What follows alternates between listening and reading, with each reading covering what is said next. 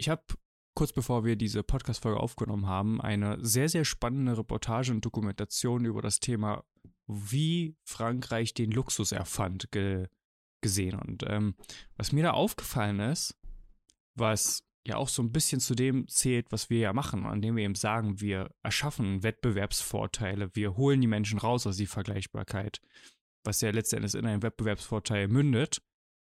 Das war ja schon seit jeher eigentlich das Thema gewesen, sei es für Staaten, für Unternehmen oder für den kleinen Handwerksbetrieb im Mittelalter. Es ging eigentlich immer darum, wie schaffe ich es, mir selbst einen Wettbewerbsvorteil zu holen. Schauen wir uns jetzt das 17., 18. Jahrhundert an, da war das ganz, ganz anders als heute. Da war Wettbewerbsvorteil bestimmt über, welche Staatsgeheimnisse hatte ich, wie konnte ich so gut wie möglich verheimlichen, wie die Verfahren waren, die ich habe. Gab es Ressourcen, Rohstoffe, auf die die anderen nicht zugreifen konnten? Und wie konnte ich die verteidigen auf fremdlichen Zugriffen?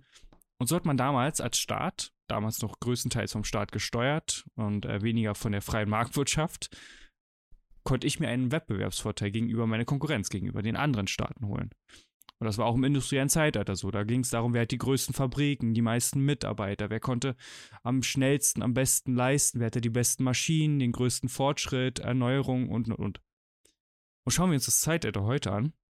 In einer global vernetzten Welt, wo jeder quasi eigentlich auf die meisten Datenströme, auf die meisten Ressourcen zurückgreifen kann und somit in Anführungszeichen zumindest auf dem Papier für jeden die Situation gleich ist, was das Thema Umstände angeht, ist das Thema Wettbewerbsvorteil ein anderes geworden. Und darüber möchte ich heute gerne mit Max sprechen und einfach mal darüber sprechen, wie schafft man es im 21. Jahrhundert, sich einen Wettbewerbsvorteil gegenüber seiner Konkurrenz zu holen?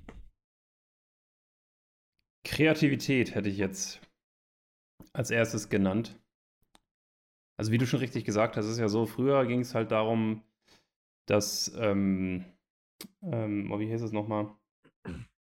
Nicht das Potenzial, sondern äh, das Kapital. Das Kapital war ja früher der Wettbewerbsvorteil. Ne? Also du hattest fette Fabriken, wie du gesagt hattest. Du hattest vielleicht auch ähm, viel Geld. Du hast da deinen Stahl ohne Ende ähm, gehabt und hattest dadurch halt einen riesen Wettbewerbsvorteil, Ressourcen, Rohstoffe etc. Spielt heutzutage ja in kleinen Teilen auch noch eine Rolle in einigen Bereichen, aber normalerweise, also normalerweise in, in anderen Bereichen geht es ja nur darum, was machst du aus dem, was aktuell möglich ist. Und da ist dann auch natürlich so ein bisschen die Kreativität gefragt. Kreativität, Systeme zu schaffen, Kreativität auch ein Produkt zu entwickeln mit dem Markt zusammen, um zu schauen, hey, kommt dieses Produkt bei meinem, bei meinem Markt an, im Markt also wenn wir da mal zum Beispiel, was nehmen wir ein Unternehmen als Beispiel? Also VW hat einfach ein Riesenkapital, Stammkapital, ist ein Riesenunternehmen, aber haben die Kreativität nicht gehabt und auch nicht die, die, Durchset die, die Durchsetzungskraft, nicht den Unternehmer an dieser Stelle, früh genug in die E-Mobilität einzusteigen. Und dann kommt da so ein Tesla daher oder auch andere Unternehmen die es einfach besser machen. Jetzt so nach und nach holen die deutschen Automobilbauer auf, aber ein richtiger Volkswagen, wie das Wort das sagt, ist es halt nicht. Und da ist das Kapital halt anders denken, Kreativität, entsprechend auch sich aufzubauen. Das ist für mich einfach ein riesen Wettbewerbsvorteil heutzutage. Und in, in den Anfangsstadien, ich glaube also, die Zahl ist wie 90 Prozent aller Unternehmen in Deutschland kommen nicht über eine Million Euro Jahresumsatz raus. Durchziehen, Fokus halten. Hm, also nicht ablenken lassen. Mindset. Nicht ablenken lassen ist auch. Also wir sind mittlerweile ist es ja so, man also theoretisch kann man sich ja von allem ablenken lassen und das ist, ist auch ein riesen Wettbewerbsvorteil als Person. Ja, Konzentrationsfähigkeit und Fokus sind äh, die, die Vorteilsmerkmale für erfolgreiche Unternehmer des 21. Jahrhunderts, absolut. Was ich spannend fand, ähm, und da würde ich vielleicht gerne nochmal drauf reingehen, wenn wir nochmal gucken, wie war es damals gewesen, so gerade so 19., 20. Jahrhundert, Anfang 20. Jahrhundert, das hat sich ja dann so ein bisschen nach dem Zweiten Weltkrieg, wo dann auch das Wirtschaftswunder kam, hat sich das ja auch so ein bisschen geändert. Da kam ja dann auch so Werbung, Marketing, das wurde ja dann auch schon langsam Thema. Aber wenn man sich das mal so anguckt, damals ging es nicht darum, was sagt der Markt, sondern eigentlich ging es eher, das Unternehmen gibt etwas und der Markt äh, muss es kaufen. Weil da hattest du halt auch noch nicht so die große Auswahl, sondern da gab es halt einen Anbieter für äh, das Thema Getränke, Cola zum Beispiel. Oder ähm, dann gab es einen Anbieter für das Thema Stahl. Und dann war es halt friss oder stirb. Und heute, wo halt so ein riesengroßes Überangebot ist, hat sich das jetzt extrem verlagert vom Unternehmen was damals das Ganze bestimmt hat, wo die Reise hingeht, zum Markt, zum Kunden, der heute bestimmt, wo, diese, wo die Geschichte lang geht. Und das ist auch ein riesen Wettbewerbsvorteil, wenn du es halt einfach verstehst, dass es nicht darum geht, was du sagst, sondern dass es darum geht, was der Kunde sagt. Weißt du, was ich spannend finde? Äh, wo, geht, wo geht das denn als nächstes hin? Also, es wäre ja arrogant zu sagen, ja, wir befinden uns jetzt im Endstadium. Es wäre absolut arrogant, das jetzt anzunehmen. Wo, wo geht es denn als nächstes hin? Das ist eine sehr gute Frage. Ich glaube, irgendwann kommt es zu dem Punkt, dass wir einfach an den Grenzen der Ressourcen stoßen und dann die, die Marktwirtschaft durch übergeordnete äh, ja, Sachen gelenkt werden, wie zum Beispiel der Natur oder dem Uni äh, oder der, dem Weltraum. Ich weiß es nicht genau, aber ähm, wir können ja nicht weiter so wirtschaften, wie wir es jetzt tun. Jetzt kommen wir ein bisschen in eine andere Richtung. Deswegen nur so kurz, das ist so eine Vermutung, die ich habe, dass es dann auch irgendwo dahin geht, dass der Mensch an seine natürlichen Grenzen stößt und dann irgendwann die Natur den Markt regulieren wird. Zum Teil. Spannend. Ein paar Wettbewerbsvorteile von heutigen Unternehmen haben wir schon genannt. Ähm, ich glaube, Innovation ist aber immer ein Wettbewerbsvorteil, egal in welcher ähm, in welchem Jahrzehnt wir uns befinden. Wenn man an die Industrialisierung denkt, ähm, die Leute saßen in Teilen Europas noch mit dem einfachen Webstuhl und in anderen Teilen Europas wurde das Ding schon maschinell betrieben. Und Innovation ist ja auch nicht etwas, was so, also die richtig krassen Sachen, die sind ja nicht so über so schleichend über Wochen gekommen, sondern die waren auf einmal so da, so bumm, deal with it.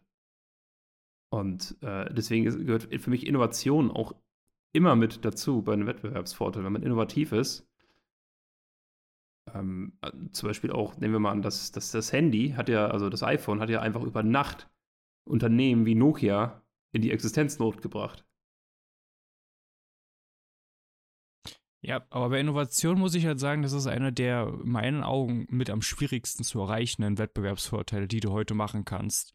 Ähm, weil es gibt ja, also tausend Unternehmen versprechen ja wirklich innovativ zu sein, dabei sind sie es nicht. Weil jetzt müssen wir natürlich gucken, wie definieren wir Innovation, aber ich sag mal, bei vielen Unternehmen, die sagen, sie sind innovativ, habe ich jetzt nicht mehr so das Gefühl, dass sie wirklich eine Innovation rausgebracht haben, sondern halt eher ein, ein neues Feature, wenn man das so sagen darf was jetzt nicht so die Welt mehr ähm, verändert. Aber es gibt natürlich trotzdem, wenn du es schaffst, als Unternehmen wirklich etwas Neues und Innovatives zu machen, was auch wirklich große Probleme löst, die es vorher nicht gelöst wurden, dann hast du absoluten Wettbewerbsvorteil.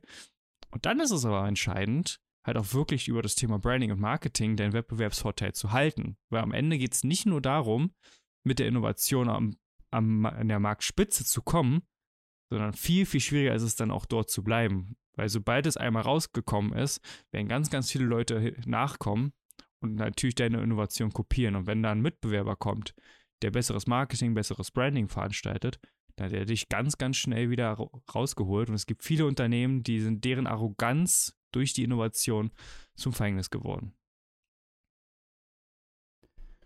Das, das stimmt. Wenn du es wenn nicht verkaufen kannst, um an dieser Stelle nochmal ein Zitat von unserem guten Freund Dirk Reuter einzubringen, dann ist es nichts wert. Und dann ist es auch egal, ob du innovativ bist oder, oder wie auch immer. Und das ist ja einfach auch so grundlegend. Also für jedes Startup auch grundlegend anfangen, die Dienstleistung auch zu verkaufen. Und ich bekomme in meiner LinkedIn-Bubble ab und an auch so Firmengründung mit Neugründung, Startup gegründet und das funktioniert alles teilweise gut, aber ab und an habe ich dann so, so ein dickes, fettes Fragezeichen. im Kopf, weil für mich manchmal dann nicht klar ist, okay, worum geht es jetzt hier und ähm, was ist das für eine Dienstleistung? Natürlich kann man sagen, hey, wenn du in einem hochtechnisierten Bereich bist, bla bla bla bla, aber eigentlich sollte man doch so eine Dienstleistung auch jemandem erklären können, der nicht in deiner Branche ist, oder? Jetzt ähm, ein ganz wieder anderes Thema, ähm, aber ich würde dir das letzte Wort überlassen und dann verabschiede ich mich schon mal. Ich habe tatsächlich noch eine abschließende Sache und zwar, schauen wir uns nochmal damals an, 18. bis 19. Jahrhundert, was waren da Wettbewerbsvorteile? Qualität. Du hast die bessere Qualität gehabt, du hast hochwertigere Stoffe, du hast eine bessere Stichart äh, gehabt, was auch immer. Das, was du produziert hast, war qualitativ das Bestwertige.